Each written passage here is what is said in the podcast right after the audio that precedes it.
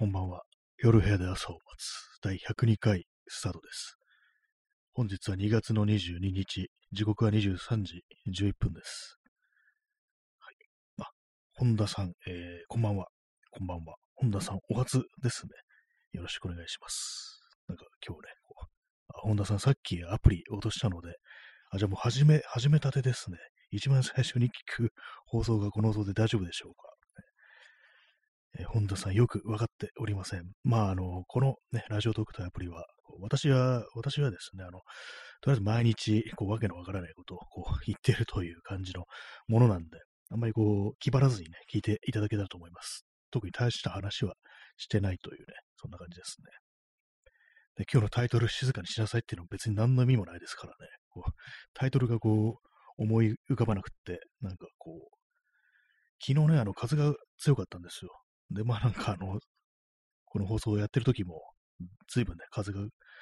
なってたもんですから、うるさいなと思ったんですけども、それを思い出して、で、こう適当に静かにしなさいというね、こう、タイトルにしたということでございます。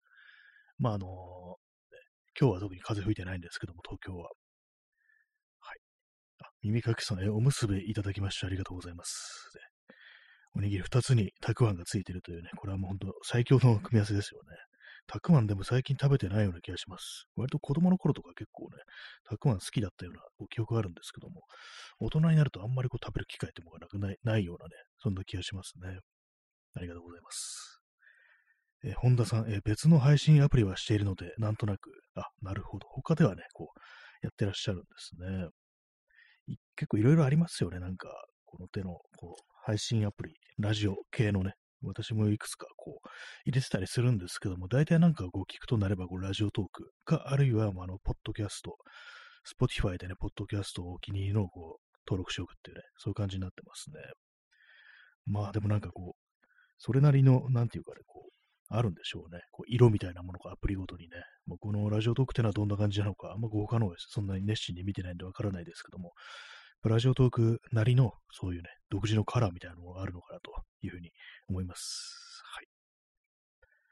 えー、ストロムさん、えー、収録ギフト応募券いただきましてありがとうございます。これはね、あれですね。なんかこう、これがあると、何かこう自分の独自のなんかね、こう、ギフトみたいなものを作れるとか、そういうものだったような気がします。ありがとうございます。えー、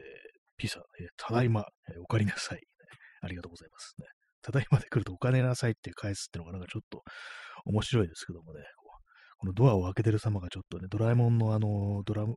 ドラじゃないや、どこでもドアみたいな感じで、ちょっと面白いですね。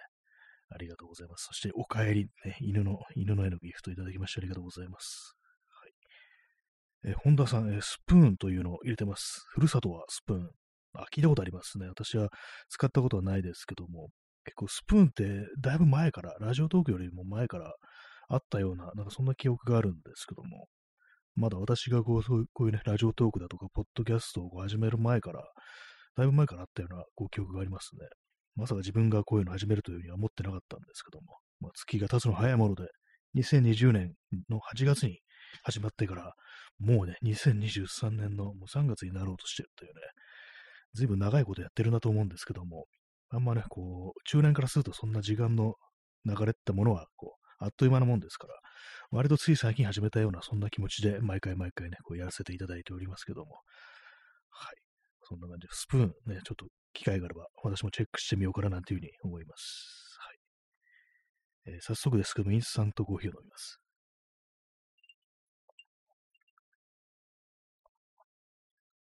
今日はね、あの、コーヒー飲みすぎですね。飲みすぎると味がしなくなるっていうのがあるんで、あんまね、こう、せいぜいね、4杯くらいまで留めた方がいいっていうふうに思ってるんですけども、どうもなんかね、こう、口寂しいというか、なんというか、一段落すると、一段落すると、なんかコーヒーをね、こう、インスタントですけども、入れてしまうっていうのがありますね。あと私、一段落って今言いましたけどもね、あの、一段落ですよね、本来はね。なんか、いつの頃からか、一段落っていうような言い方をするようになって、私もなんか、それ変だなってことずっと思ったんですけども、今言っちゃいましたね。結構そのなんかこう聞いてるとね、あの、映りますね。一段落ってなんだよって結構思ってたんですけども、ね、一段落だろうがっていうね、なんか自分で今言っちゃいました。はい。今日もなんか寒いですね。寒いっていうか、冷たいんですよね。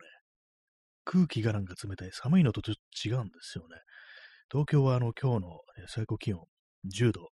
あ普通に、普通に結構あの寒いですね。私なんかあの、太陽が出てたもんですから、10年3、4度はあるかなと思ったんですけども、日向は結構暖かかったんで、意外とそうでもなかったですね。まあ、あの、昨日すごい風が強かったっていうのがありましたから、えー、そのせいだと思います。で、明日、明日東京は雨のち晴れということでね、微妙ですね。今日のなんか0時過ぎから、あのー、降水確率50%ということで、まあ、あの、午前中には止む、午後には止んでるというね、そういうことらしいです。そして、あの、最高気温15度と、ね、なんかこの放送、天気の話ばっかりするっていう、ね、感じになっちゃってますけども、まあ、雨嫌いなんで私、めんどくさいっていうね、あの、濡れるのが嫌、そして傘をね、差して、あの手が塞がるのが嫌っていうのがあるんで、まあ、あの、本当無視すればいいんですよね、あの、本当雨なんか降ってないというふうに思い込んで、こう、濡れるのも構わず外に出ればいいんですけども、でもそういうぐらいの、なんていうか、こう、自分のね、こう、神道を滅却することができずに、どうしても濡れるのが嫌だっていうね、そんな感じになってしまいます。はい。えー、今日は特に話すことがないんですよね。だからなんか今日よくわからない、こう、静かにしなさいというね、タイトルになってるんですけども、あの昨日あの風が強くてうるさかったから、それを思い出して静かにしなさいというタイトルにしました。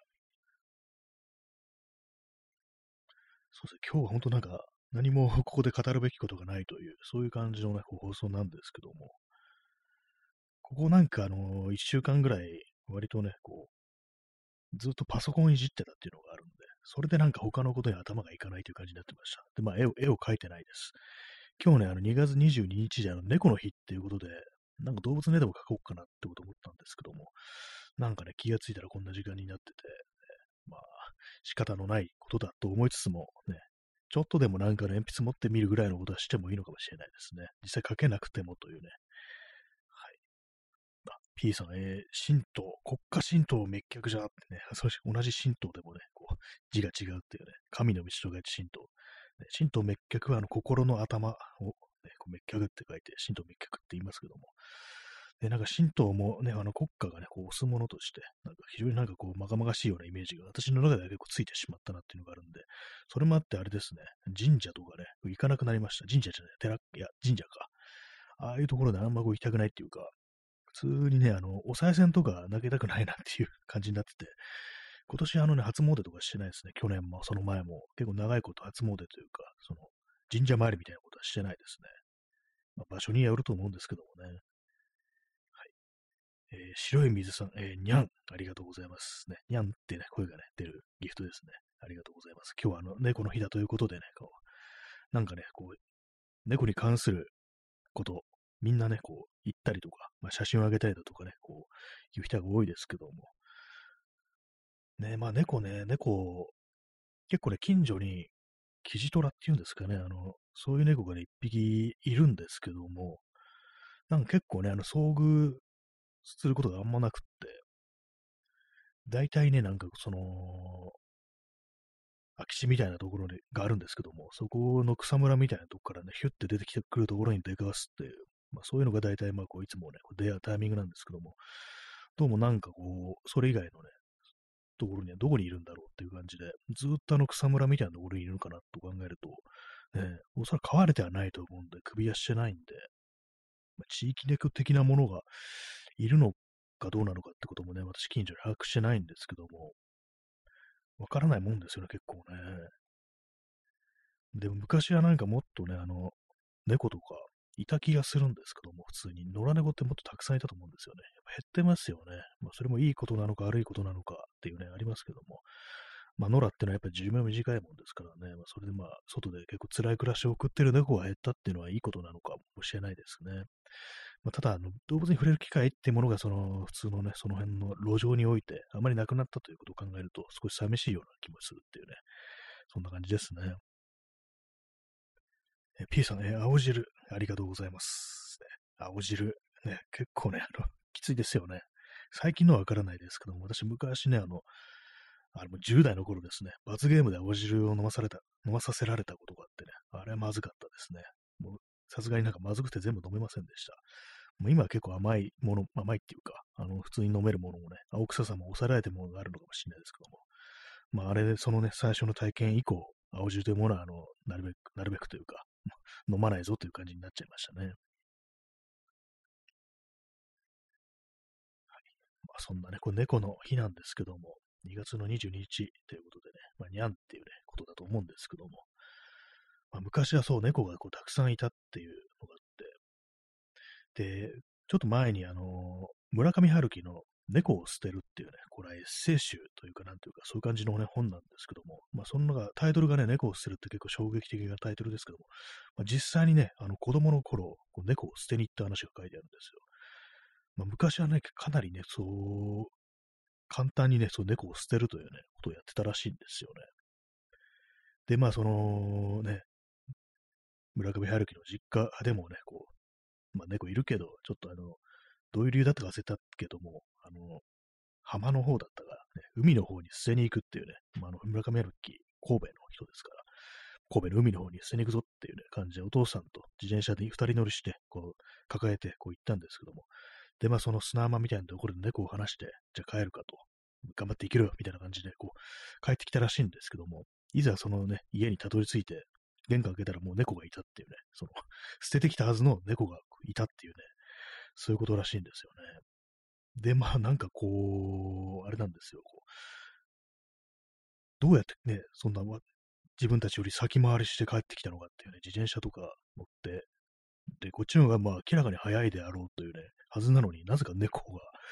ね、先回りして帰ってたっていう、そういう不思議なことがあって、で、結局その猫はそのまま飼うことにしたっていうね、そんなあのエピソードがありましたね。まあ、ただなんか私本当に幼い頃とかは、そういう猫を捨てるって話を聞いたことがあるような気がします。なんか山にね、捨てるなんつって。まあ、あの、近所の人の話だったんですけども、さすがにあの、我が家の話じゃないんですけども、なんかね、もう、こう、3匹ぐらい、ね、こう、子供が生まれたのかなあれね、それで、3匹はちょっと多いから、捨てに行くなんていうね、なんかそんなこと言って、実際なんか山に捨てに行ってたような気がしますね。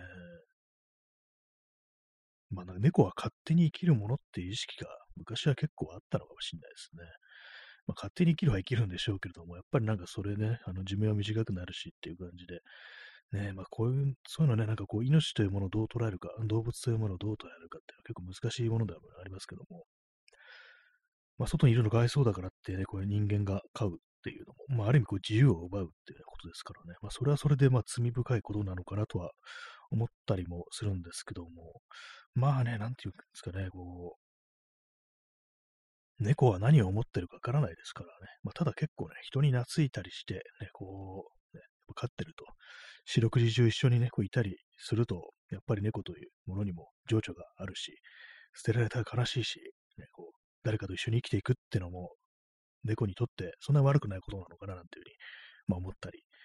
もして、えー、まあ、わからないですね。答えというもね、出ないですね、こういうのはね。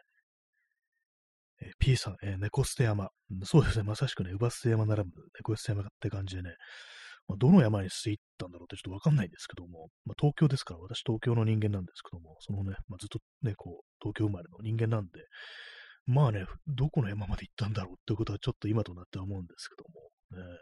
わざわざこうね、奥多摩だとかあんな方に行ったのかみたいなね、実はすっごい近いところだったりしてみたいなね、ことを思ったりするんですけどもね、今となってはこう、確かめようのないことですね。なんとなく私のこう、記憶であの黒猫だったようなこう気がしますね。近所にもなんかね、こう、野良猫がいたりして、野良なんだけど名前とか付けられてましたからね。大体なんか細いなんかこう、建物と建物の、住宅と住宅の隙間みたいなね、こう、ところによくいたことをね、覚えてますね。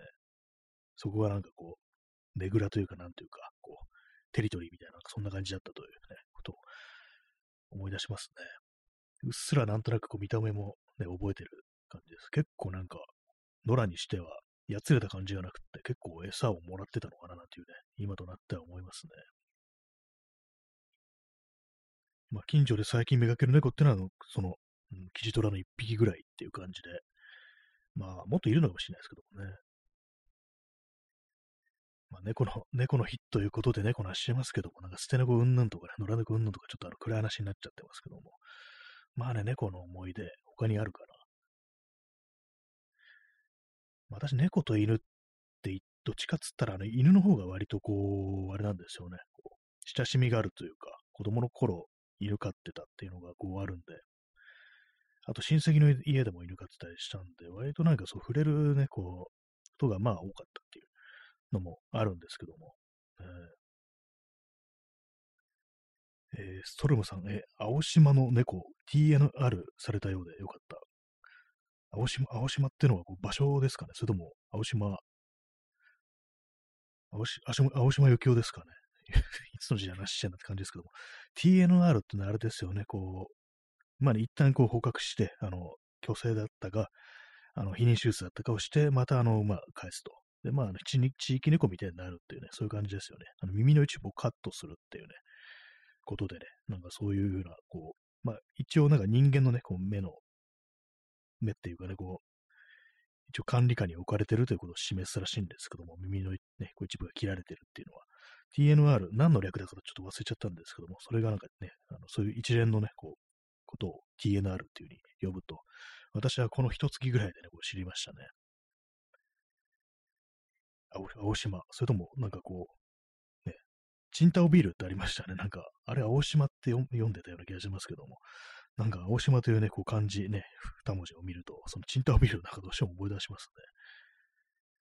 割とすっきりしててね、あの美味しかったというような記憶があります。チンタオビール。あんま飲んだことないですけども。バドワイザーとかああいう系のなんかね、こう軽い、軽めのね、味わいだったような気がします。猫の話じゃないじゃないかって感じですけども、ちょっと青島っていうのがわからないということで、ね。他にまあそうですね、猫と犬だったら犬の方がこう、あれだったと。猫は、そうですね、まあ一応近所にはいたけれども、そんななんかね、こう、まあ、触らせてくんないですからね、猫ってね、逃げますからね。えー、ストロムさん、えー、メスを間引いたら常に襲われるようになって、子猫は軒並み共食いされてバラバラになってるとかひどい状況だったようで、青島。あ、そんな、えー、メスがいなくなると、共食い、なんかバランスが崩れるんですかね。オスばっかりになると、そういうようなことが起きるっていうことなんですかね。青島、青島、ちょっと気になる検索します。今、あの、ね、ちょっと普段と違うキーボードポジションなんで、青島ってあのタイプしようとしたら、あいあいうわってなっちゃいました。ちょっとね、あの、ポジション変えるとすぐこんな感じになりますね。青島猫で検索すれば出てくると思うんですよ。あ瀬戸内海に浮かんでる、愛媛県らしいです。青島っていうのがあるらしいですね。青島なのかな？青島だと人の名字みたいですからね。あ、ここが、なんかすごいたくさんこう、ね、猫がいるっていう。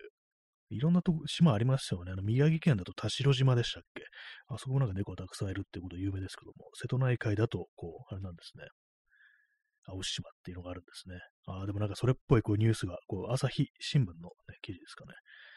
猫の楽園、青島の、青島のリアル。ね、過去に丸ごと多頭崩壊の危機っていう、なんか結構大変なことがあったらしいですね。それである程度こう管理するようになってから、今はちょっと落ち着いてるという、そういうことなんですね。あそうですね。一斉になんかその、否認だとか、虚勢だとか、そういうことをね、やったらしいですね。かなりまあ結構大変な状況だったということでね、まあ、こういうね、ことをやる方々、ね、こう、いろんなボランティアの人とかね、すごくね、こう、ご苦労様ですというね、ご苦労様ですってあれですけども、なんかそういうね、こう、大変なことですよね、これね。そうなんですね。こう、オツだけになるとなんかこう、ひどい子猫が共食い、餌がなかったんですかね。なんかいまいちちょっと、あれですけども。まあとにかく大変だったのが、まあ今は結構だいぶね、良くなってるということで、やっぱり人の手が入らないと、ちょっとね、あれなのかもしれないですね。まあね、こういう完全自然な状態っていうのは本当にこうね、そのままあの過酷であるということを意味しますからね。あの延長しました。あ、しかもあの、島に住んでる人ってほとんどいないんですね。あの、5人、5人しかいない島。結構すごいです。まあ、みんなそのうちいなくなってしまうっていうことで、まあそうなると、まああの猫だけがこう島にいるということになるって、ねまあ、ねなんか、どうなんでしょう。ね、島ってそういうのがありますよね。こう陸続きのとこだったらもう完全にね、誰もいないっていう、まあいないっていうこともありますけども、到達はできるわけで、物理的に。まあそうなるとね、こう、島っていうのは本当にこう、閉ざされた、ね、空間になっちゃいますからね。はい、えー、コーヒーを飲みます。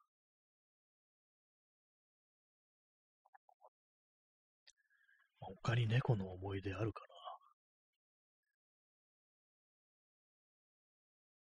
あんまないですね。よく結構あの、野良猫とか、その辺の猫に触らせてくれたとか写真撮らせてくれたっていうのあると思うんですけど、私なんか、あんまね、触らせてくんないんですよ、猫は。結構すぐ逃げちゃいますね。近場で見かけてもね。あれどうやってるんだろうっていうね。ああいう猫たちは、あの、地域猫で慣れてるのかもしれないですけどもね。まあ私があの猫に、ね、野良に嫌われがちな人間なのかもしれないですけども、ね、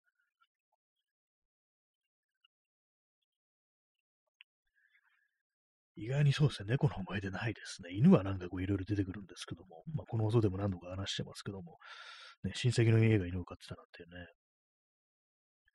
えー、ソロムさん、えー、90年代までに盗撮系ポルノ雑誌とか作ってた会社とかが今コンビニで猫ムックとか売ってますよね。ああ、そんなあるんですね。まあ、の、変えたんですね。くら替えしたんですね、猫にね。今は猫の方が来てるっていうね、感じで。えー、猫ムックとかあるんですね。あんまその辺のこと気にしたことはないんで。ね、なんか まあ、ねまあ、盗撮系ポルノやってるよりは、まあ、そっちの方が全然いいですけども。でも、過去そういうものをやってたとこが、なんか急にね、こう、猫、猫っていう風に言い始めるのもなんか不思議な感じはしますね。コンビニあんまこう行かないんで、あの、本がね、雑誌がどういう雑誌が売ってるのかってことがあんまこうわからず、ね、今そういうものもあるんですね。ほんとコンビニ行かなくなりましたね。コンビニ高いんで、スーパー行くっていうね、感じになってますね、私はね。よっぽどなんか、ね、あの、それしかないぐらいのね、時にしか行か行かないですね。え P さん、え SNS の猫写真アカウント、大多数が天才やパクリの印象が、あ結構ありますね。なんか人のね、こう写真パクって、勝手に転載して、なんかこうね、バズろうとしてるっていうね、そういうの本当いますからね。結構まあ有名なね、こう、普通になんかリツイートとかで流れてくるようなアカウントでも結構そういう感じで無断無断転載してるっていう、そういうことをね、こう、よくね、あるみたいですね。私もそういう印象あります。あんまこう、その動物系のね、動画だとか画像だとか、そういうのは多分こうリツイートしないですね。私が最近リツイートした、その猫関係、犬、動物関係のね、そういうツイートは、30歳の犬っていうね、世界最高齢の犬っていうものがポルトガルにいるっていうね、そういうニュースをリツイートしました。ね、30歳の犬ってすごいですよね、なんかね。90、ね、93年、90年代にこの犬生きてたんだって思うとなんかすごい不思議な感じしますよね。えらい長生きしてるなというね。いや、違うか。今、変なこと言いましたね。え、30歳だから、今30年前。え、10年前が2013年。20年前が2003年。あ、だからそうですよね。93年生まれ。すごいですね。なんか今本当、あまりにもちょっとね、あの長生きしているということで、私の感覚がちょっとおかしくなっちゃいましたけども、えー、30歳の犬。まあ、鳥だったらね、オウムとかだったらね、割になんかあるっていうか、ね、あと亀とかもそんくらい行きますよね。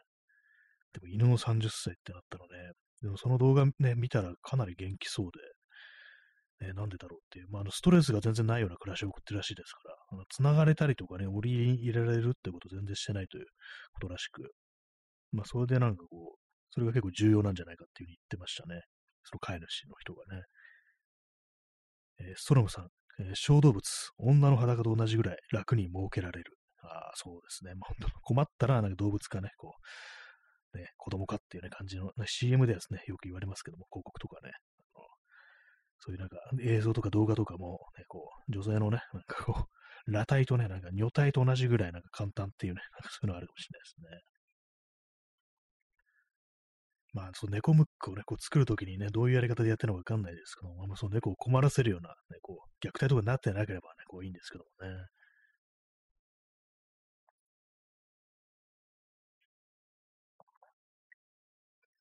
ストロムさん、えー倫理的な問題になりづらいので、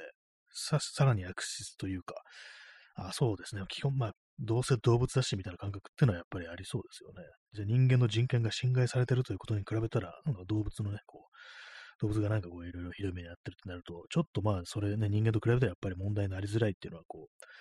ありますからね。まあ確かにそう作ってる過程で、まあどういうふうにやってんのかってのは少し気になるようなところではね、こう、ありますね。動物虐待みたいなニュースってのは結構定期的にありますからね。特に猫っていうのはなんかそういうターゲットにこうされやすいっていうね。よくあの、猫のね、こう、里親でもらってくるっていう時に、あの、一人暮らしの猫男性とかだと、アウトっていうね、まあ、そういう結構センシティブな問題みたいなのあると思うんですけども、なんかね、あの、虐待目当てで、その、引き取ろうとするっていうね、ほんとえげつないことを考えますよね。そういうのもいるらしく、ね、そういうことがなんか積み重なってなんかそんな感じになっちゃったのかなっていうのはあると思うんですけども、えー、結構あの、里親とかね、あの、いろいろちゃんとね、見てくるらしいですからね、いろいろね。ちゃんと帰る状況にあるのか、帰る環境にあるのかっていうことはね、かなり気にしてるっていうね、定期的な報告するなんていうね、そういうのもありますからね。私はそういうの利用したことないんで、ちょっとよくわからないんですけどもね。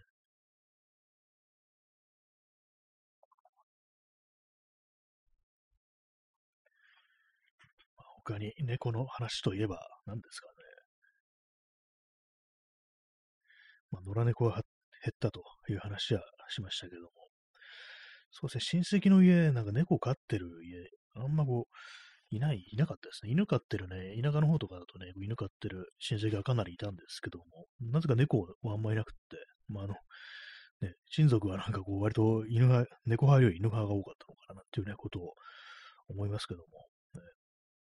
でも家のね、なんかあの物置みたいなところにこう野良猫が住み着いてるよなんていうね、なんかそういうようなことはなんかこう、聞いたというね、子供と聞いたっていうね。で、まあ見に行くとね、やっぱすぐね、ピュって逃げちゃうんですよね。なかなかこう姿を見せてくれないというね、猫は警戒心高いですからね、強いですからね。え P さん、え小児性愛者のシングルマザー狙いにも似て、ああ、そうですね、そういう話ありますね。なんかこう、ね、シングルマザーと付き合おうとする男っていう、特になんかあの、娘がいる、ね、娘さんがいる、ね、こうお母さんを狙ってなんかこう付き合おうとする。まあ、要はそうね、こう、小児性愛者みたいなね、ターゲットみたいにしてるってことですからね、なんかそんな話はなんか聞いたことってありますね。なんかマッチングアプリとかで、あのー、ね、娘さんがいる、ね、お母さんとか、ね、こう狙って、狙ってというかね、もうそういうのをばっかりこう行こうとする、ね、こう、ね、声をかけようとするっていうね、カップリングしようとす、ね、させよう、マッチングさせようとするってね、しようとするっていうね、そういう話なんか聞いたことありますね。恐ろしいですね。そういう風な感じでこう、勘ぐらなきゃいけないっていうのが非常になんか嫌な感じですよね。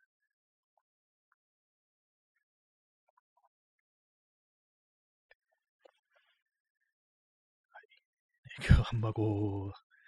話題が来ないですね。猫の話。猫じゃなくてもいいんですけども。ね、結構そう、手軽に飼えるペット、手軽にって言ったらあれですけども、飼いやすいペットって何だろうってうたまに思うんですけども、あれですかね、あの、ハムスターとかがね、あの辺は割とこう、散歩とか、ね、させたりだとか、まあ、する必要はないまあ、部屋の中をね、話すとかそういうのあるかもしれないですけども、でそういうのがあるんでね、あれはまあまあまあ買いやすいものであるかと思うんですけども、寿命がね、あの、短いんですよね。2年ということでね、2年でお別れが来てしまうということもあってね、なかなかそういうところがね、厳しいところでありますけども、でも長くね、一緒に過ごすと、やっぱりあの、別れがね、こう、非常にしんどくなるっていうのはありますから、なんかそういうこと考えると、あれなのかなっていうね、あの、魚とかを飼う、魚って言ったらです、金魚とかね、なんかメダカとか、ああいうものがなんかいいのかなっていうふうに思うんですけども、まあ、あれはあれでね、なんかこう、ずっとね、やっぱあの、手塩にかければかけるほど、ね、死が、ね、こう悲しくなるっていうね、ことを思ったりするんですけども、私は子供の頃なんかあの、縁日とかでもらってきた金魚、ね、取ってきた金魚釣りですよね。それでね、なんかこう、持ってきたり連れてきた金魚がかなり長生きして、普通に10年ぐらい長生きてたような気がするんですよね。まあ、そのまあ数が結構いたんですけども、本当なんか7、8匹ぐらいいて、まあでも、ちょぼちょぼね、あの、お亡くなりになってね、ポカーって浮いたりしてたんですけども、それでも結構、最終的に5匹、ね、こう、4、5匹はなんか生き残って、生き残ってというか、かなり、まあ、長寿になって、まあ、最終的にはもう全部天国に行ったんですけども、まあ、なかなか金魚というものを長く生きるようなというふうに思いました。まあ、ただ、やっぱりあの、ね、そんなに悲しくはなかったんですよね。いなくなっ、死んじゃった時とかね、やっぱ魚は魚だっていうね、あれがあるのかもしれないです。哺乳類はね、なかなか別れが厳しいですからね。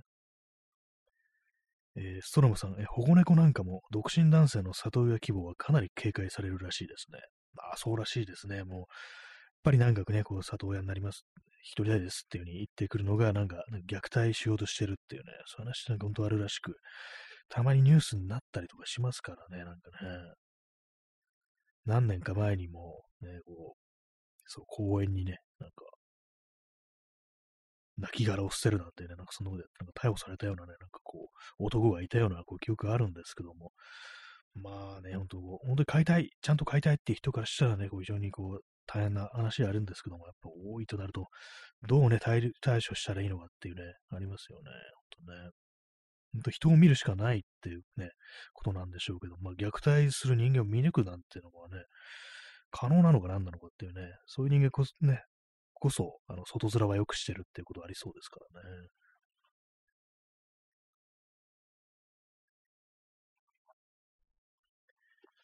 と、あれですね、その、寿命が長い、ハムスター2年とかですけども、ね、鳥もなんか割とね、あのー、カジュアルに飼われるものですけども、文鳥とかね、あの文鳥は確か寿命が、あれはなんか7、8年でしたっけ？ねまあまあ長さですけども、何回後悲しくなっちゃいそうですよね。鳥って結構長く生きるんですよね、ほんと。ダルマインコとかもね、そういうなんか二十数年とかね、こう生き生きたりするなんていうね、話もありますから。ねあと、オウムもね、オウムはなんかすごい長いってていう風に言って、前確か話したと思うんですけども、オウムって確かね、長いと60歳ぐらいまで生きるような、なんかそんな感じだったような気がするんですよね。まあ、前と全く同じ話してますけども、ちょっと今、あの、もう一回、えー、寿命を調べてみます。オウム頭もいいらしいですからね。いろいろ鳥はなんか結構情緒がね、あるっていうね。オウム寿命で。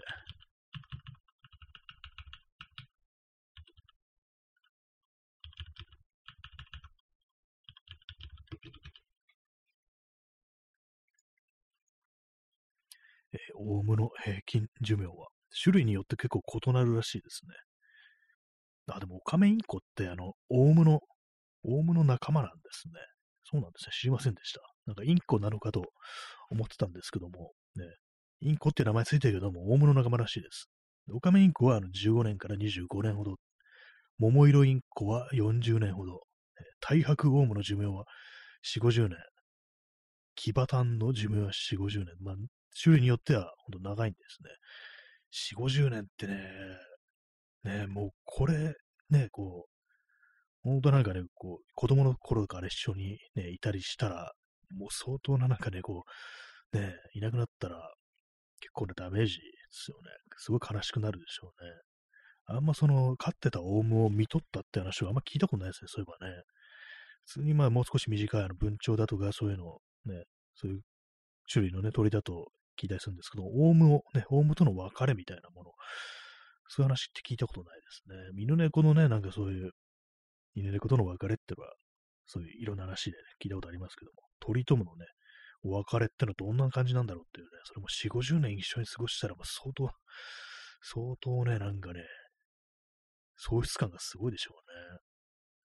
しかも喋ったりしますからね。まあ、喋るというか、なんというか、こうね、こう、言葉をね、使えますからね。ちょっと後で検索してみようかなと思います。その、オウム最後、ね、見とるときってどんな感じになるんだろうっていうね。私、あの、子供の頃ね、あの、家で鳥飼ってたんですよ。これがですね、あの、まさしく、その、オウム科のね、オウムの仲間のオカメインコだったんですよね。これがね、まあ長生きして、ね、彼もそういうことね、寿命いっぱい生きたっていう感じでしたね。まあ、本当にこう、当たり前のね、感じになりますからね、ずっといるとね。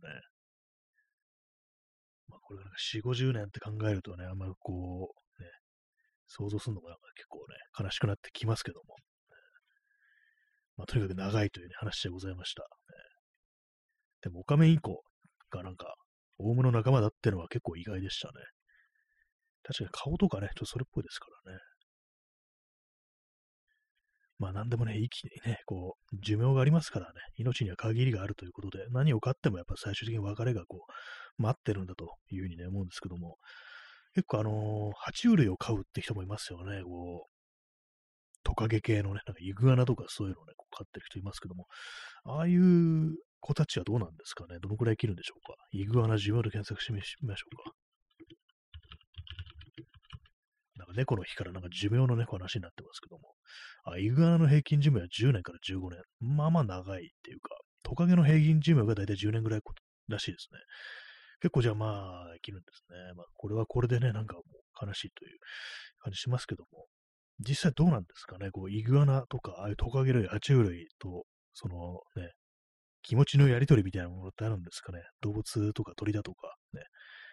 あ犬猫とかね、鳥だとかもね、そういう、すごくね、こう、感情表現みたいなのありますから。で、イグアナはどうなんだろう。ずっとなんかあの、同じ表情でね、こう っていう感じがこうあるんですけども、えー、表情とかそんなね、こう、情緒みたいなものがパッとわかるような、ね、感じじゃないですよね。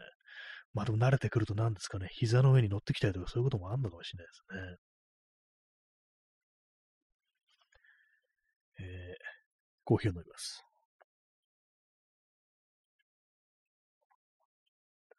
まあでもやっぱあれですね、こう、哺乳類が一番やっぱね、こう、いなくなった時はしんどいですね。爬虫爬虫類とか飼ったことないですけども、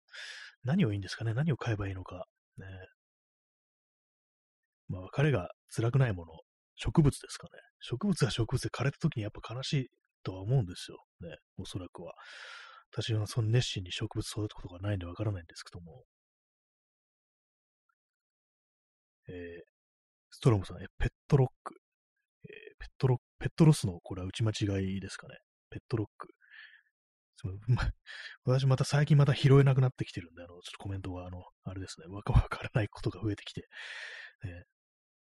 ペットロス。えー、何を言ってたのかな。えー、ストロムさん、石です。あ、ペット、ああ、なるほど。あ、それ、ちょ 全然なんかあの、ね、わかんなかったんですけど、石を、石をペットにしていこうじゃないと。い、い、行こうじゃないかと、そういうことですね。確かにそれは結構ありかもしれないですね。石、石、そうですね、石は死なないってありますからね。でもなんかちょっとあの、ね、個性とかありますからね、多分石とかで祝ってもらうね。それはいいかもしれないですね。まあ、これは別に鉱物とか集めてる人がなんかね、あのそういうふうなことになってるのかもしれないですけども、ね、それはいいかもしれないです。ここれはいい感じの石だなと思ったら拾ってね、連れて帰ってきて、こう名前とかつけるっていうね、それもありかもしれないです。ちょっと顔みたいに見えるな、これみたいなね。そういう石ってありますからね。それをね、なんかこう連れてきて、こう買うっていうのはね、いいかもしれないですね。たまに霧吹きで水をかけてみるとかね、よくわかんないですけども、そういう感じでね、こう、ね、可愛がってあげるっていうね、磨いてあげたりするっていうね、そのもありかもしれないですね。そうなんですよね。死なない、死なないっていうのが大きいですからね。えー、ストロムさん、え、70年代のアメリカの玩具、それ本当にあったんですか？あ、おもちゃでペットロック、ちょっと検索してみます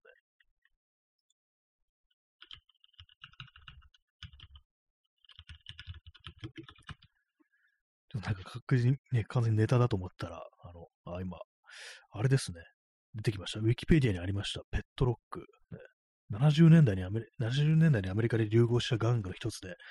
ごく普通の石を感想的なペットに見立てて愛玩するというものも、そういう、あったんですね。なるほど。ええなんかあのウィキペディアの写真には、あの、目をね、こうつけたりしてるものもありますね。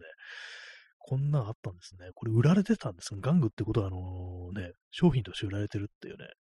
ことですよね。どうも、本当そうらしいですね。もう勝手にその辺の石持ってきてって感じじゃなくて、普通になんか 商品として、そういうものがね、こう、あったんですね。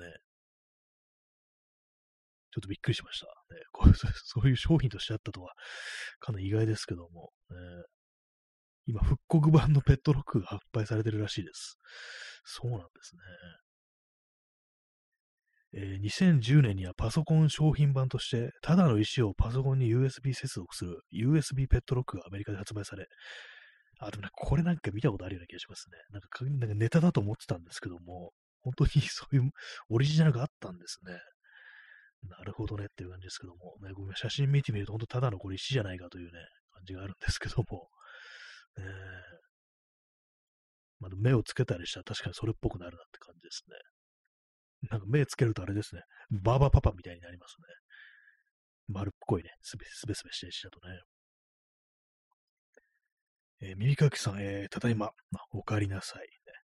本日もやっております、ね。今日のタイトル、静かにしなさいっていうのは特に何の意味もないです。昨日風がうるさかったから、あの、静かにしなさいというね、こう、タイトルにしただけであって、本当何のこう意もないんで、皆様は特にあの静かにする必要は特にないです。はい、ねお帰りなさい。P さん、えー軽素生物、え何十年かけて少し動いたりするという、そしてエナジードリンクいただきましてありがとうございます。あ、軽素生物ってなんかあるらしいですね。なんかね、よく私よくわかってないんですけども、なんか、ね、あれです、あの、軽素生物っていうと、あれを思い出しちゃうんですよね。あの、漫画のあの、なんかブラムっていう漫画が、なんか SF の漫画があって、それ昔なんか友人から借りて読んだんですけども、なんかそのまま軽素生物っていうね、なんかそういうのが出てきたような気がします。それ確か人の姿してたような気がするんですよね。でも軽素生物っていうとそれをなんか最初に思い出してしまって、本当の軽素生物が何だったのかっていうね、ことをなんか思い出したくなるんですけども、何十年もかけて、こう、動動けたりするらしいですね。今日あれですね、あの、滑舌が悪いですね。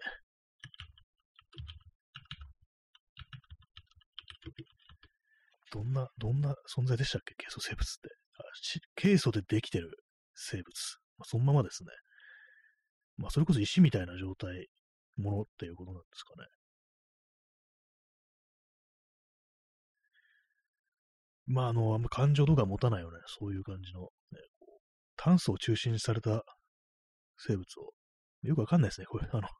なんかいろいろありますけども、とにかくなんかそういうようなね、こう、分類がされるものがあるらしいです。動くんですね。だから、まあ、岩も、ある意味生きてる。岩とね、岩と軽素生物の違い、わかりませんね。まあ、この辺の話なんか結構、あの、よく調べていかないと、ね、ちょっとわからないんで、まあ、そこにしときますけども。まあ、なんかこう、石は、ね、こう、生きているわけではない。わからないっていう感じですね。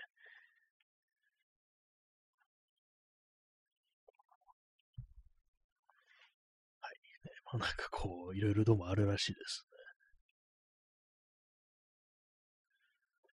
なんか偉いあれですね、こう、軽素生物が登場する作品って言って、いろんなこう、SF がこう、出てきてますね。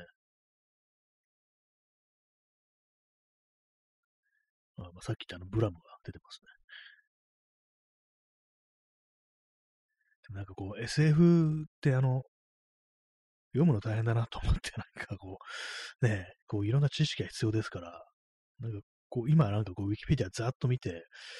ちょっともういいかなぐらいの感じにね、字がたくさんあるんで、思っちゃったんで、まあ、私はなんかこういう SF 小説があんま読まないのは、やっぱなんかこう、いろいろこう、事前のなんか知識みたいなのが必要だから、なんかめんどくさいんでしょうね。あんまり理科に興味がなくて、理科系に興味がないんですよね。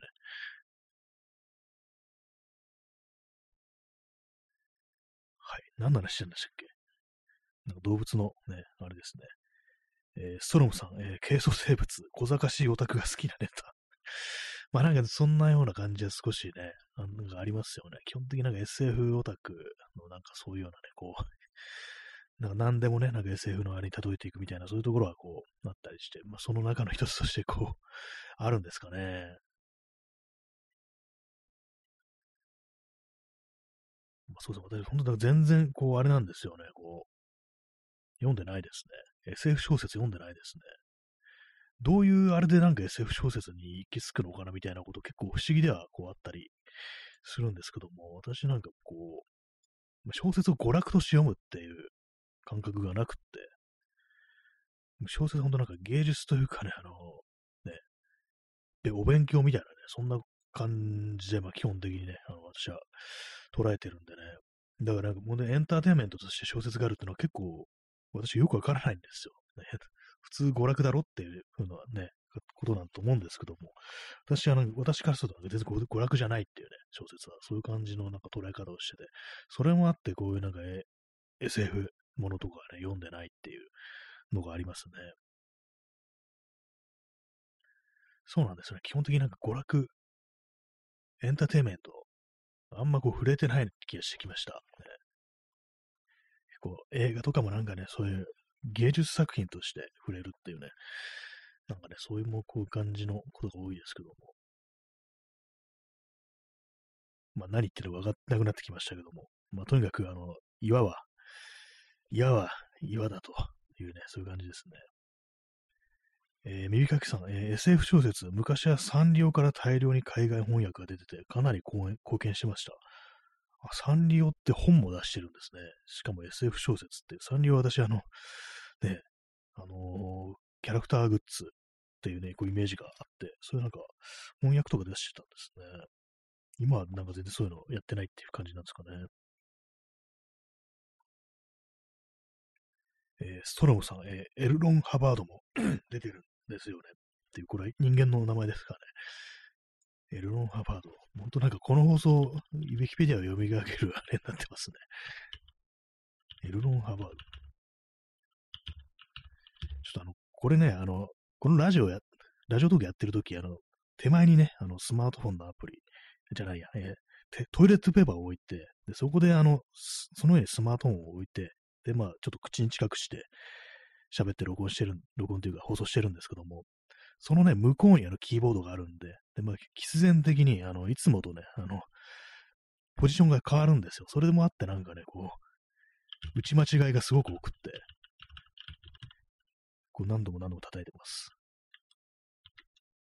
ちょっとでもポジション変わると私、あの、まともにキーボード叩けなくなるんですよね。L、ロン、ハバード、L っていうのはあれですアルファベットの L っていうことで、えー、サイエントロジーの人なんですね。ってなんか、ま、同じこと前にも言ってな気もしますね。私も終わったらもう全部あの、綺麗さっぱり忘れるタイプなんで、放送が。ね、なんともそういうことらしいです。これが本を、えー、書いてるってことらしいですね。作家、哲学者、宗教家、教育家ということですから。まあそっか、当たり前かって感じですけども。ね、うわ、すっごいありますね、字がね。ウィキペディア。ね、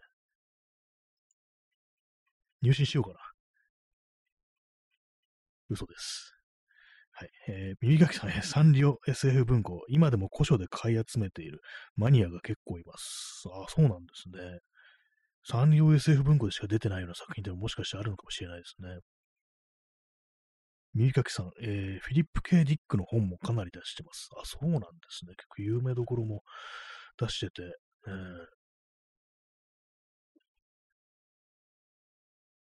そうなんですね。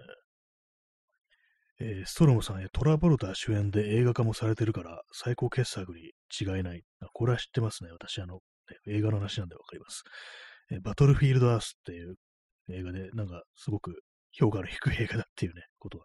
聞いたことあります。ね、サイエントロジーの映画だっていうね。傑作に違いない。なんか僕、結構ボロクソ言われてたようなね、こう、記憶がありますね。バトルフィールドアーツっていうのはね。なんかあの、ジョン・トラブルダーがね、あの、信者だったみたいなね、なんかそういうことらしいですからね。映画俳優がなんかあの、信者っていうのは結構多かったみたいですね。サイエントロジーの建物ありますよね、あそこに。あの、新大久保っていうか、新宿か、西武新宿駅っていうね、まあ、新宿です。駅に近くにありますね。元はフランスベッドだったところが、なんかいつの間にかね、こう、サイエントロジーになってたというね、そういうことがありましたね。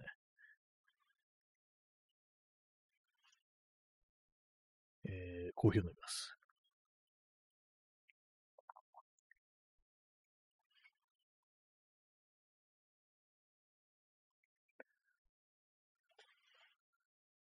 はい私の読んだことある SF 小説は、ほんと少ないと思います。あの、ストロガツキ兄弟、あれですね、あの、タルコフスキーのストーカーの原作の人と、あと、火星の人っていうなんとかウィアーっていう人、名前思い出せないです。それぐらいですね。ほんとなんか、著名な SF 作品って一切通ってないですね。どうなんですかねこれって当たり前なんですかねあの、SF 小説ってみんな読んでるんでしょうか私全然読んでないんですよね。たまになんか怖くなります。自分だけ読んでないんじゃんかみたいなね、そういうこと思ったりして、ね。どうなんでしょうかそうなんです。私なんかこう、振られてね、ほんと話振られて一切わからないってことが結構こう、あったりするんで、そうなんですよね。アニメもなんかね、よく知らないし、SF 小説も知らないし、漫画もそんな読まないし、映画はね、映画とかはまあまあ見てるってそういう人間だったんですけども、なんかね、こう、ほんと見ないもんはね、ほんと読まないもんはほんと読まないっていう感じで、まあ、それがね、SF 小説なんですよね。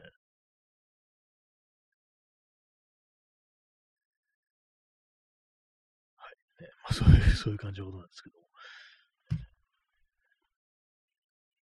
えー、時刻は0時2分ですね。日付変わりまして2月の23日になりました。えー、そうですね。猫の日が終わりましたね。今、風、まあ、頭の回転が止まってしまって、あの、言えなかったんですけども、猫の日終わりましたね。えー、耳かきさん、えー、僕の周りでも、ちょっと SFC ってなっちゃってますけど、SF 小説の間違いですかね。SF 小説読む人あまりいないですが、ね、三体というのはかなりの人が読んでました。中国の SF です。あ、私もそれは聞いたことありますね。三体っていうね、変わった名前ですよね。タイトルですよね。なんかそうですね、私、ツイッターのまあタイムラインで読んでる人が多いというね、そんな感じだったんですけども、かなり名作だというような、ことを言われてて、ね、私もちらっとなんかそのどんな設定というか、あざすじとかなんかそんな少し見たんですけども、面白そうでしたね。ただね、あのー、どんなやつだったか忘れました。もう忘れました。ほんとすぐ忘れちゃうんですよね。あ、耳かきさん延長していただきました。えー、延長します。ありがとうございます。そうですね。三点、中国の、なんていう人でしたっけ？なんかあのー、剣竜っていう人は、あの人は中国の人なんでしょうか？もう何なんか何もかも私わかんなくなってて、あの映画化されたあのメッセージっていうね、こう映画がありま、映画ありましたけど、それ見たんですけども、結構面白かったんですけども、なんかあれの原作が中国系の人だったような気がするが、わからないっていうね、そういう感じですね。えー、まあでもなんか中国の SF ってものも昨今かなりこう、ね、いい作品が多いなんて話をこう聞いたことがありますね。なんかね、こう、ああいうの見てるとみんな読んでんのかなみたいなこと思うんですけども、どうなんですかね。えー、P さん、えシャンツン、シャンツンっていう人なんですね。えー、3体っていうのは。じゃ違う人なんですね。なんか結構ごっちゃになってて、ね、なんかでも中国系の人の書いてるっていうね、作品、SF が結構あるみたいな感じで、いろいろまあ聞いたりしたんですけども、そうなんですね。三体はシャンツンっていう人なんですね。確かあの、漢字みたいなのがあったりして、それかあの読み方はちょっとわかんなくって、シャンツンって読むんですね。三体って確かあの、まだ完結してないんですよね。なんかあの、確かそうだったような気がします。長いっていうね、三部作的ななんか、ものだったかなんだかでね、長いらしいですね。えー、P さん、え、モータルコンバットの中国系のキャラ名でした。つまり、全然関係なくなんか言ってみたという感じですね。えつまり、あのー、3体の作者と、えー、モータルコンバットの作者は同じであるというね、どうもそういうことらしいです。嘘ですね。違いますね。モータルコンバット、モータルコンバットも義務教育なんでしょうかね。わかんなくなってきました。なんか結構も、私の前モータルコンバット通ってる人が多いんですよ。私一切通ってないんですけども。ね不思議ですね。ねストロムさん、初代ボス。あボ、ボスなんですね。ボスキャラ。で、プレイヤーキャラじゃないのかな。シャンツンっていうね。ねモータルコンバット。ねこの放送ではなんかね、こう、あのー、そういうね、あの、義務教育的な感じでね、当たり前の知識みたいなこととしてね、いろいろなんか上がってきますけども、ね、モータルコンポーターその中入ってなくって、ね、どうなんですかね。モータルコンポーターでもずっとなんか続いてますから、未だになんかこう続編がね、出てますからね、え何回も映画化されてるし、ね、結構不思議ななんかこう、ね、作品ではありますよね。えー、右垣さん、えー、中国は思想や世界観がかなりダイナミックな特徴があると思います。小説に限らず、他の分野でも先端の人の思考はかなりのものだと思います。ああ、そうなんですね。あんまそうですね、中国の文化みたいなものとは触れたことなくて、まあ、せいぜい音楽ぐらいですかね。そういう映画とか音楽は、まあちょっと触れたことありますけども、小説とかはね、なんかこう、あんまりっていう感じで、えー、まあ映画も具体具体的に何見たかって言われるとパッと出てこないんですけども、音楽はですね、あのまあ、結構有名な人ですけども、ツイジェンっていうね、ほんとなんかずっと昔から、80年代から活動してる人がいて、割とそれなんか結構熱心に聴いてるというね、こう、時期があったんですけども、ね、映画とかなんか結構有名な作品がいくつもありますからね。そう小説とかはあんまこう、わからないと。そうなんですね。先端の人の思考はかなりのものだと思いますっていうね。そうなんですね。私みたいな日本みたいな島にいる人間からなんかそのダイナミックだっていう、それをなんか想像することもなんか少し難しいような、ね、こう感じがありますけども、何かしらこう時間の流れみたいなものとかね、こう感覚みたいなものが結構誓ってるっていうね、そういうのがあるかもしれないですね。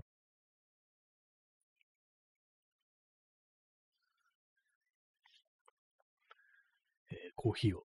飲み干しましたね。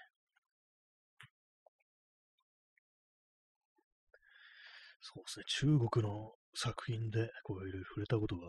ある。なないですね、ないですね、そういえばね。まあ、そう SF 小説自体ね、全然読まないんで、あれですけども。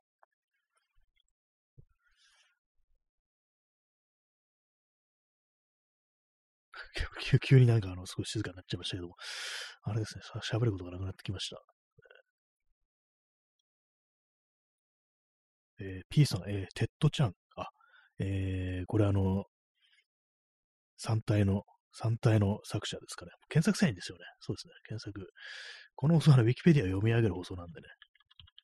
3体っていう読み方自体わかんないですからね。なんて読めばいいんだろうっていう。3つの体っていうね。あ、3体でいいのか。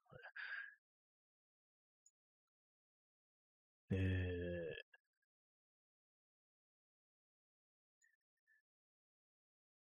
ああ、えー、3体の作者は、理由通信えー、日本語のね、漢字の読み方で、劉慈金という人らしいです。本業はエンジニアで発電所のコンピュータ管理を担当していると。そうなんですね。そういう人なんですね。結構 SF 作家ってそういう人いますよね。なんか NASA に勤めててっていう人もいたような気がします。その火星の人とかの原作、確かそんな、ね、宇宙関連の仕事してたと思いますね。カール・セーガンとかもなんか、そうですよね。えテッドちゃんとは誰なんでしょうか？そうなると、わかんなくなってきます。テッドちゃんについて今から検索します。検索して、ウィキペディアを読み上げようと思います。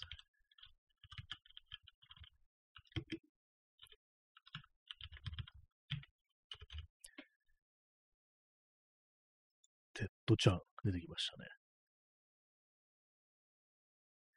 えー、何を書いてるんでしょうか、この人。これが、これが、あの、メッセージの原作であるということらしく、ね、そういうことらしいです。じゃあ、剣竜って誰だって感じですけども、何ですかね。ストリートファイターですかね。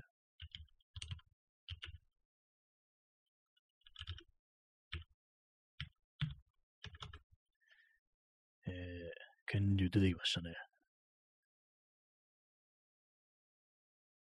中国系アメリカ人ですね。この人は何なんでしょうか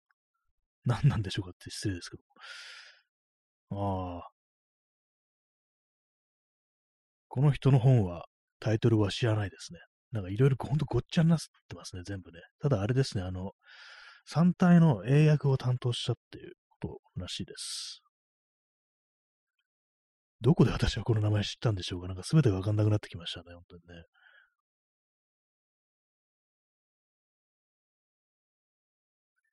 えー、右垣さん、えー、大学の講師をやってる方に聞きましたが、えー、中国からの留学生は軒並みお金持ちで、しかも上の人を敬う文化が根強いので、留学生と飲み会に行くと、かたくなにおごろうとしてくるので困ると話してました。あ、そうなんですね。上の人にを敬うとおごるんですね。なんか まあ、そのお金があるからなのかなのか、ね、あれなのかもしれないですけどね、不思議ですね。若い方がおごるってね、普通だったら、まあ、ほんま、あんまね、お金がない方が、それおごるって形になっちゃうから、まあ、その人たちがまあお金持ちだから、まあそういう風になってるのかもしれないですけども、どうなんですかね、なんかね、そうなんですね。上の人を敬う文化って。韓国とかもね、なんかそういうのがあるって聞きますよね。年上ってわかると、なんか結構ね、あ、じゃあ兄貴だっていう感じで、なんかね、兄貴兄貴っていう風になんか言ってくるって話を聞いたことがありますね。中国の人もそういう文化があるんですね。まあ、儒教文化っていう、まあ、韓国、中国、ね、東アジアのね、まあ、そういうことでっていうことなのかもしれないですけども、ね、なかなかね、こう、いろいろあるみたいですね。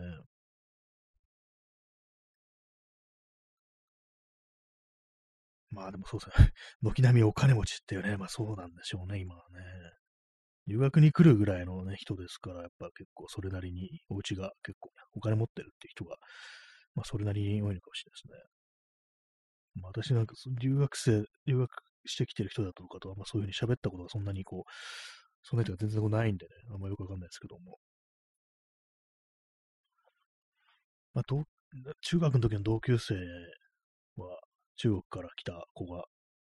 一人いて、まあ、小学生の時とか、あの台湾から来た子とかいて、まあでもそんなになんかね、その国の話とか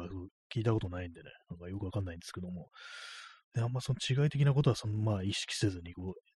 う、ね、あれなんですけども、まあそういうなんか年上とかがね、いろんな場に行くと、子供の頃とは違って結構ね、いろいろこう違いみたいなものがこう見えてくるのかもしれないですね。えー、耳かきさん、えー、ハイブランドで身を固めてて、最新の携帯を持ってて、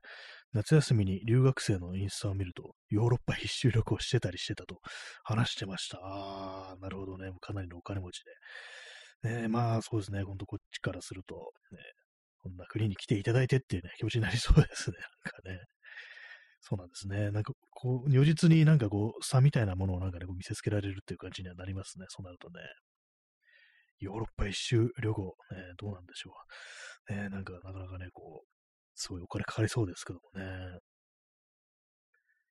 えー、ストロムさん、えー、MRJ と C919 って、これなんか暗号のようなものがこう出てきましたけども、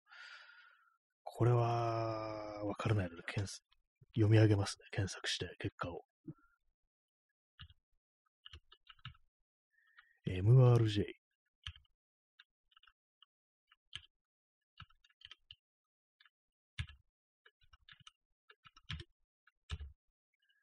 C919。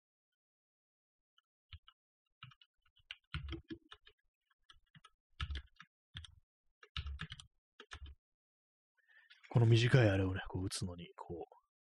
すごい時間かかってますね。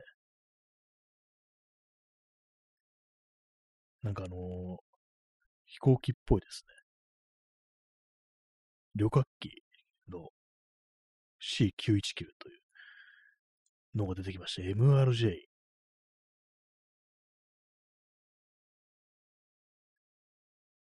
MRJ っていうのは国産の飛行機 もうグダグダですね、このそうね、完全にね、なんか。MRJ って何でしょうか国産旅客機 MRJ っていうのがどうもあるらしく、C919 っていうのは中国製の旅客機らしいです。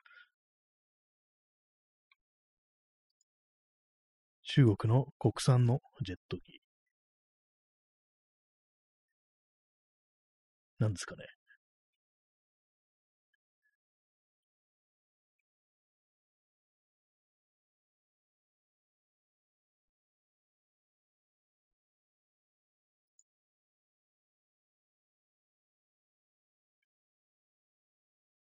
パッとわかるような、あれがないですね。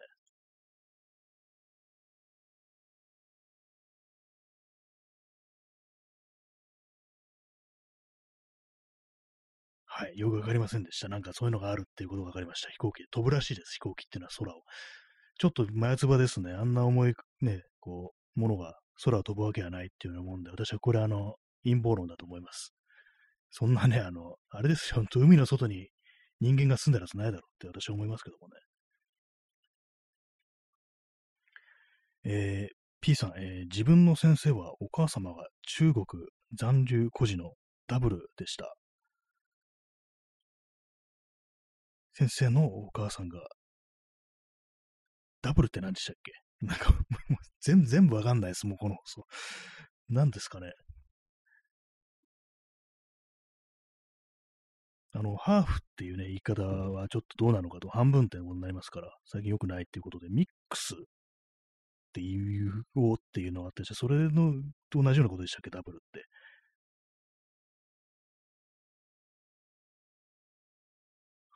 ミックスっていうとなんか私ね、なんかあれなんですよね。動物のなんか雑種みたいなものってもミックスって使われますから、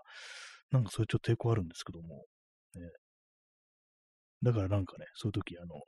お父さんがどこの人で、お母さんがどこの人でみたいな感じでね、いちいち言うっていう、ね、感じしてるんですけども、そうすると、ま、結構めんどくさいですよね。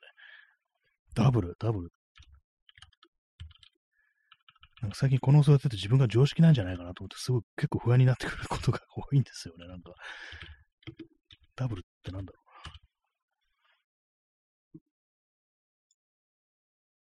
ダブルっていうのは2倍や二重、二つ組などを意味する言葉。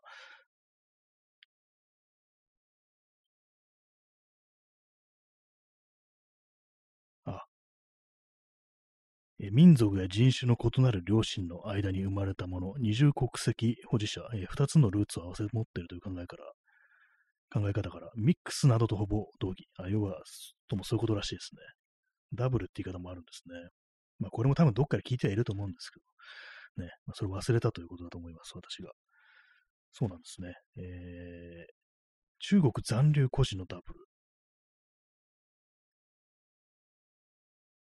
ってことは、その先生のお母さ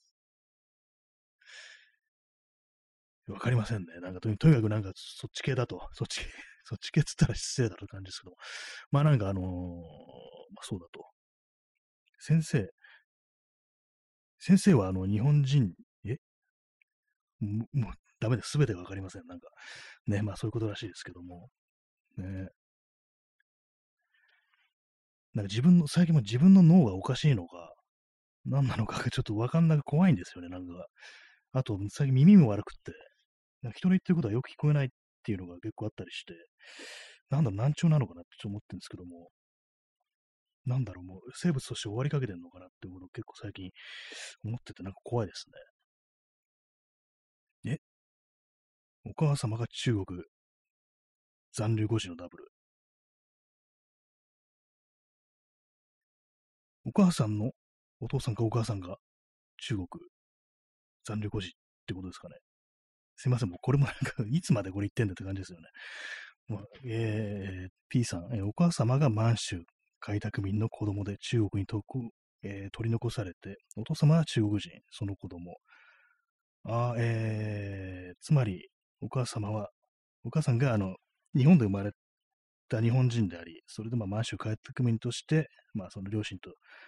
共にこう行ったか、まあもしかしたら満州で生まれたかもしれないですけども、まあそれでまあ中国に取り残されてしまったと。で、それでまあ中国残留孤児になったと、お母さんが。そういうことで、えー、で、まあその人が、えー、中国人の、ね、お父さんと結婚して生まれた子供がその先生だったという、そういうことですね。なるほどね。あのー、本当なんかこう、ね、こう新谷は分かりが鈍くて困るってね、よく言われたものです。本当にね。でもそういうことらしいですね。なるほど。大学の先生か何かかですかね。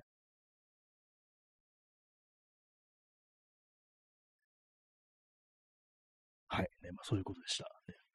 なんでこんな話したんでしたっけ？あそうそうですね。あの、SF 小説の話からここに来たんでしたっけ？なんかあれですね、もう もはやあれですね、なんかこう、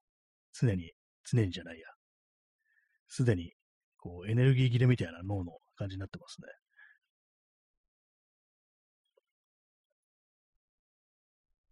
えー、何でしたっけ？そうなんですよ。こう、あんまこう話すことがないもんで、かつてない感じに黙りがちの放送になっちゃってますけども、えー、まあもうなん、なんなんですかね、こう、あれですよね。もはやこの放送を話すことはそんな残されてないっていうのが、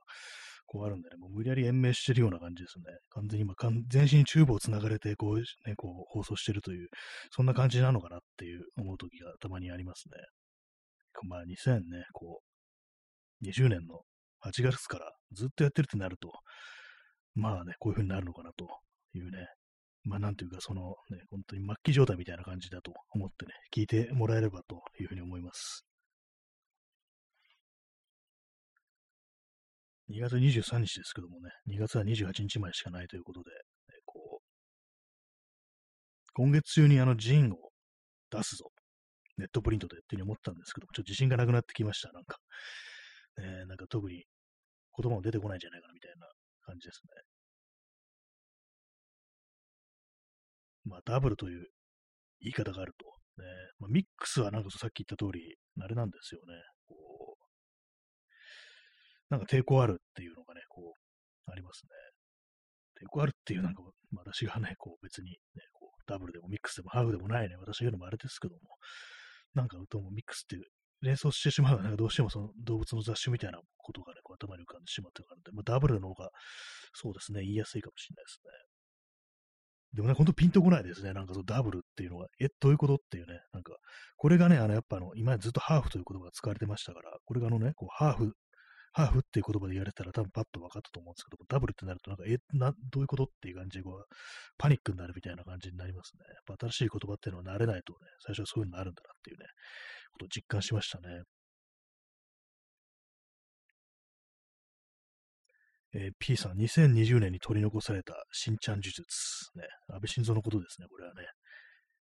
最近なんか、あの、あれですね、ちょっと匂わせみたいのが出てくると、普通にそのままのネタバレするって感じになってますね。今、新ちゃん呪術っていうね、一瞬何の話したって感じになるんですけども、普通に安倍晋三のことですね、みたいなね。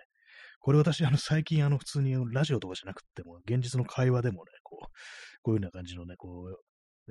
身も蓋もないやり取りをすることが結構多くって、割となんかそういう笑いながら突っ込まれることあるんですけども、普通に言っとるやんけ、みたいなね、感じのこと言われたりすることが割とありますね。もはやなんかこう、ね、そういうなんかボケるのも、なんかこう、ね、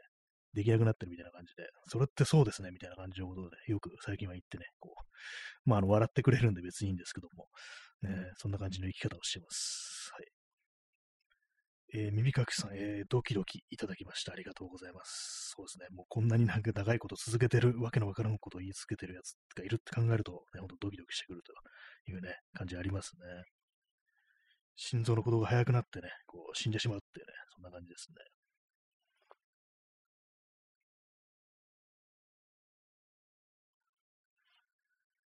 まあでもなんかそのハーフっていうね、こう、言い方、ね、があんまこう微妙であるってね、半分はどうなんだってあれですけども、ね、確かにその当事者のね、人もそういうようなこと言ってる方結構多いですからね。あれですね、あの、あとは、外国人がね、あの外人って言われるのがなんかすごく気になるってね、嫌な感じするっていう人もね、結構いますよね。確かに、それはその通りだよなと思います。えー、耳かきさん、えー、ジンの新作の到来にドキドキしてます。あ、そういうことです。またなんか拾えてないですね。なんか、ほんと。えー、そうですね。こう、でもなんか、自信がなくなってきました。こう頭がなんかほんと回転してない感じなんで、最近なんかもう心があんま動いてない感じで、結構無に近いですよね。なんかね。なぜなのかわからないですけども、ちょっとできんのか、できないのか、ね、ちょっとわからないんですけども、まあ、28日前ですから短いんですよね。時間がね。あと5日っていうね、感じですけども。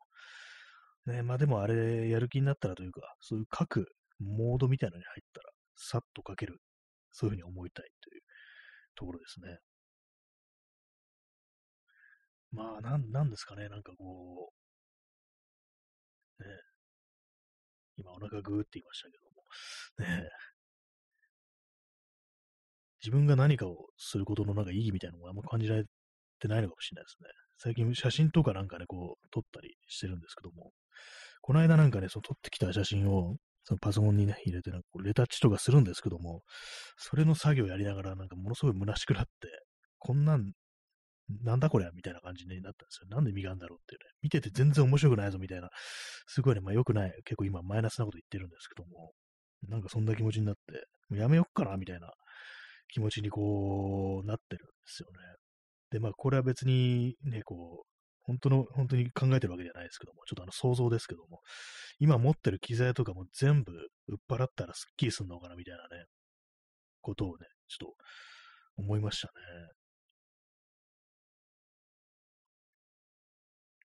たまにそういう想像するんですよね。すべてこう、手持ちのなんかね、こう大事にしてるものを捨てるっていうね、ことをしたらどうなるのかなとね、思ったりすることがあって。まあでも、そんなに大した金にはならないだろうなと思いました。結構古いものが多いですからね。ただ全部なんかなくなって、こう、すっきりした状態で自分が何を思うか感じるかってことは、ちょっとなんか気になるなっていうのがね、こう、思うんですけども。まあ実際にはまあ売る気はないんですけども。で、まあちょっとね、あのシミュレーション的な感じなのかな？感じでちょっと無意識のうちに自分でやったのかもしれないですけども、あの、あのこの放送ではね、あの義務教育になってるね、あの、フォールアウトっていう、あの、核戦争後の アメリカを舞台にした RPG で、まあ、そのね、フォールアウトは結構いろいろね、RPG ですから、持ち物、装備とか、そういうものがね、たくさん出てきて、まあ、手元にこう、置いておくんですけども、置いておくっていうかね、まあ、装備したりするんですけども、それをね、あの、全部捨てるっていうのはね、こうゲーム内ですけども、やってみました。ね、こうまあ、貴重なね、ものとか結構あるんですよ。それでね、なんかね、すべてのね、こう貴重なね、こう、アイテムだとかね、装備をね、こう、売ったりだとか、分解して、ね、こう、ジャンクにするとかね、なんかそういうことをやってみたら、なんかスッキリしましたね。ただ、なんか、結構裸一貫の状態で、裸一貫っていうのは本当に、比喩じゃなくって、あの服も全部すべてこう捨てたんで、主人公がパンイチの状態でゲーム内にいるっていう状態になって、そしたらね、なんかやっぱ結構大変になりましたね。ちょっと攻撃されただけですごい、ね、こう、瀕死になったりして、やっぱ捨てちゃいけないのかなと思いましたね。はい。そういう感じです。あの、疑似的にやってみたというね、そんな話でした。したら結構辛くなったというね、そんな感じでしたね。えー、耳かきさん、えー、長谷川町子は漫画が途中で辛くなり、漫画道具を全部庭で燃やしたと書いてました。ああ、そういうことあるんですね。やっぱ漫画がね。途中で辛くなり、実際に燃やすってのはなかなかこう、すぐもんですね。まあ漫画描くのどういう道具がどれぐらい必要なのかってことはわかんないですけども、ね、再度手に入れるもの難しかったりするようなものもあるんですかね。なそこまでね、やるってなると、結構なね、燃やすってのがあれですよね、捨てると違って燃やすってのはなんかこう、本当になんかもう、ね、後がないっていうか、なんかもう二度と戻らないみたいな、そういう決意めいたものを感じますけども、実際にはまあ、再び書いたというね、ことなんでしょうね。どんな気分になるんですかね。やっぱ喪失感みたいなものがすごかったりするんですかね。まあ、断捨離なんていうね、こう言葉、ね、こう、ありますけども、えー、実際全部捨ててしまえば、本当なんか自分の大切なものも一緒にいなくなるっていう、そういうことかもしれないですね。はいえー、P さん、えデスクローでもパンツを奪うことはできない。もうそうなんですよね。そういえばそうですね。パンツが最強の装備だったって可能性ありますね。デスクローっていうのはそのフォールアウトの世界に出てくる、あの、遺伝子、ね、勾配、遺伝子改良でなんかこう生み出されたね、非常に獰猛な生命体なんですけども、生物兵器みたいな、非常になんかやばいのがあるんですけども、いるんですけども、それがね、すごく強いんですけども、その、たとえね、そのデスクローでも、ね、主人公からパンツを奪うことはできないというね、非常になんかね、こう大事なことですよね。たとえ死んだとしてもパンツだけはね、こうなくならないですから、アイテムからね。まあ、パンツってアイテムありませんけれども、無の状態でもパンツだけはね、こう履いてるってね、状態なんですけども、初期初期状態ではね。え、ストロムさん、え、パンツの素材で鎧を作れ。それ最強ですよね。絶対になくならないっていうね、耐久度とかも減らないっていう感じですからね。そうですね。それはいいかも、ありかもしれないですっていうね、謎ですけどもね。最強の、最強のね、やっぱこう、裸一貫が最強なのかっていうね、感じがしますね、やっぱりね。都市空間、なんとか、こうね、身一つでこう生きる、戦うっていうね、それが最強なのかもしれないですね。普通に殺されるんですけどもね、普通にね。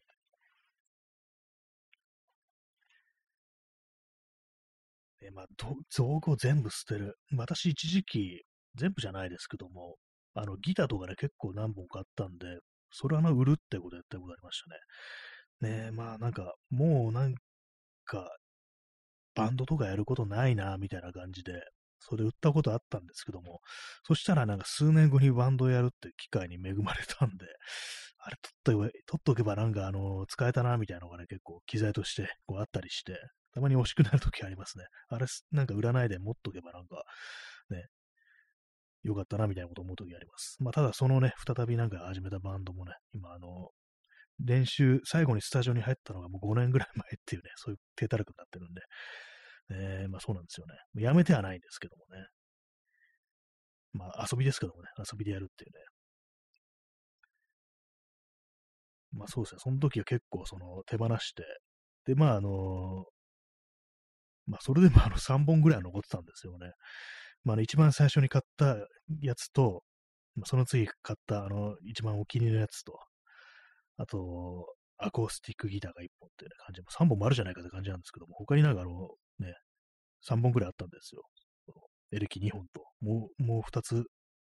エレキがあって、アコースティックギターがもう1本あったって感じで、で、まあ、そのね、売ったんですけども、あんまりそうですね。まあ、やっぱ残ってるからね、他のものが一番大事なやつは残してあるんで、その喪失感というか、全部や売っちゃったみたいな、そういう考えみたいなの全然なかったですね。当たり前ですけども。ね、こう全部をね、こう、全部ね、こう、な、や、なくしちゃったってことはないですね。えー、耳かきさん、えー、漫画描くのがあまりに辛そうだったので、燃やした時に家族はみんな喜んだけど、その後刺繍やったり人形作りしたり、何をしても家族がベタ褒めするのがバカバカしくなって、また漫画描き始めたそうです。ああ、そういうような、こう、ね、何をしても家族がベタ褒めする。そうなんですね。それが嫌だったんですね。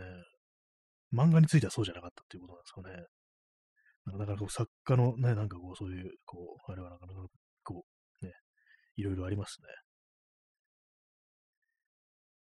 まあ、で再びまあ戻ってきたというね。家族がそこでベタ褒めしてなかったら、やめてたんですかね、そのままね。はい。えー、P さん、えデスクローも自分の子供は大事と見える。えー、かっこデスクローの卵をすべて奪い、追いかけてくるデスクローを振り切った後で。ありましたね。なんかその、卵で産むんですよ。確かね、デスクローっていうのは、あの、カメレオンと、カメレオンをね、なんかいろいろ改良していったみたいな、そういう存在だったと思うんですよね。だから卵なんですよね。まあ全然人間よりでかいんですけども、カメレオン、元がカメレオンでもね。そうなんですよ。卵で産んで、卵をこうね、盗んでこいっていう、そういうね、こう、クエストがこうあり、ね、それ持っていくとやっぱ追っかけてるんですよね、すごいね。非常になんかこう、怖いね、怖い怖い、こう、生き物です。ね。あんな感じでこう人間の手によって作り出されたものでもね、やっぱそういう親子のなんか絆みたいなものはあるんだなと考えるとね、不思議ですよね。そうですね、人間によって生み出された、ね、生物兵器みたいなものですけども、まあ、結構あの映画のエイリアンもね、なんかそういうところありますよね。まあ、エイリアン、エイリアンもあれか、こう親子のね、絆みたいなものはないですけども、横のつながりみたいなのがちょっとありそうな、ね、感じでしたね、映画の中ではね。周りにね、なんか人間はなんかそうね、こう、人間だけがそういうね、こう、感情だとか、そういうものをね、豊かな感情みたいなのを持ってるっていうふうに思いがちですけども、実際そうでもないっていうのがありますからね。まあ、象なんかはね、こう仲間を弔うなんていうことをするなんていうね、話を聞きますからね。あとね、オランウータンとかもね、非常にこう、優しいところがあり、なんかたまにあのツイッターに流れてくるんですけども、なんか池の中にね、使ってなんかこういろいろこう調べてる、なんかあの、ね、研究者の人がいるんですけども、そこを通りかかったね、あのオランウータンが、なんか、ね、池だったか沼にはまって動けなくなってんのかな、溺れてんのかなと思って、こうオランウータンが手を差し伸べて助けようとするっていうね、そういう動画がありましたね。なんかちょっとあの感動的なところがありますけども、ね、オランウータンってね、結構優しいと。ゴリラとかもそうですけども、そういうイメージがこうありますね。不思議ですよね。なんかこう自分と全然違う種族がなんか困ってたね、すごい手を貸そうとしてくるね、生き物っていうのね。オランウータンっていうとね、あの、昔の、あれを思い出しますね。あのクリント・イーストウッドの映画で、主人公が賞金稼ぎだったと思うんですけども、相棒がオランウータンっていうね、こう映画がありましたね。変な映画でしたね、あれね。で、オランウータンって、ね、やっぱすごく力が強くって、こう、まあ、そのクリント・イーストウッドの借金取りが来るんですけども、金返せっつって。で、それをね、こう、相棒のオランウータンにね、撃退してもらうっていうね、どうやるかっていうと、そのバカ力でね、車を破壊するっていうね、なんかそういう 展開がありましたね。あれもなかなか結構その演技指導大変そうですけども、ね、ほんと軽々とね、なんかドアとかをね、バキってなんか外しちゃったりしてね、すごかったです。なんかかなり昔にテレビでやってるのをたまたま見たんですけども、もうそのシーンしか覚えてないですね。はい、オランウータンの話でした。ね、人間よりずっと優しいかもしれないですね、動物の方がね、実はね。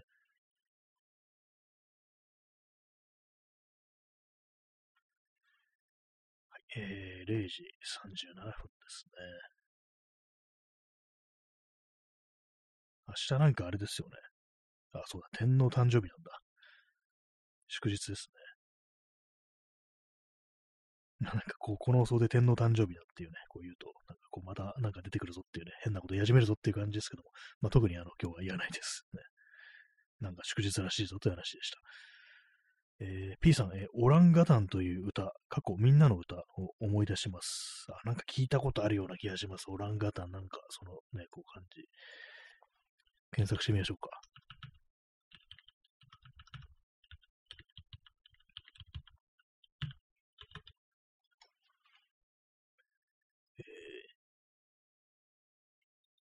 そうですね。日本の歌なんですね。なんか元ネタがあるというわけではなく、ね、日本の歌。あ、でもやっぱオランウータンが出てくる、こう、歌なんですね。なんか私もこれ、ね、YouTube とかなんかで見たことあると思うんですけど、聞いたことあると思うんですけども、えー、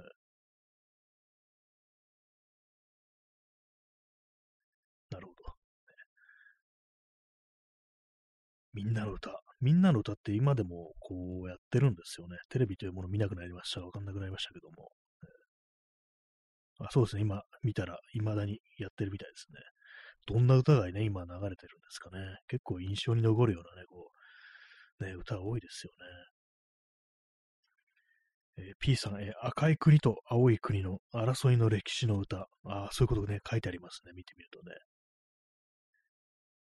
やがて洪水が起こって赤と青が混ざり合う様子を描いている。そうなんですね。こう青と赤。その両方にオランウータンが住んでて、いろいろなんかこう、張り合っていたっていうね、書いてありますけども。最後は洪水が起こるっていうね、なんか結構なんかすごいですね、このね、不思議な歌ですね。ちょっと後で聞いてみようかな、改めてね。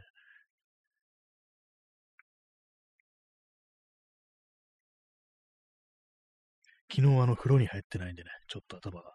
かゆいです。今日はあの、この放送終わった後、普通に風呂に入ろうかと思います。まだなんか寒いですね、なんか。まあ、まあ、振り返ったらマシなんでしょうけども。ね最近あの電気毛布を使ってないんで、で少し暖かくなってるはずなんですけども、まあでもなんかこうじっとしてるとどんどん冷えてくるなという、そういう感じの、ね、もう一日で、毎日でありますけども、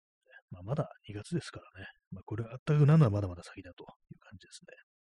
あ、耳かきさん、ヒートショックに気をつけてください。ありがとうございます。ちょそうですね、あの、急になんかね、こう、熱いお湯を浴びたりすると、なんかね、こう体に良くないなっていうね、場合によっては、最悪の場合に死に至るっていうね、そんなことあるらしいですからね。確かにそう。足も、足元からね、なんかだんだんね、こう温めていくっていう風にした方がいいっていう。頭から被らない方がいいっていう話は聞きますね。ちょっとそれをちょ意識してね、こう、後で風呂に入りたいと思います。はいえ、P さんね、着衣でシャワーを浴びることで、それで、それでね、こう対処するっていうね、確かにね、こう、ワンクッション置いてる感じですよね。まあ、それは大変だ、大変ですけどもね、その、それをね、片付けるのがね。はい、今日は16人、ね、お越しいただき結構多かったですね。なんかこう、ただ、あの大し、ね、どっか行った人も結構多いっていう感じでね、あの、ちょっとあれですけども、まあそういうような感じでね、本日も、ね、皆様ご清聴ありがとうございました。はい、今日はなんか結構黙りがちな放送でしたけども、まあそんな感じで、えー、それでは、さよなら。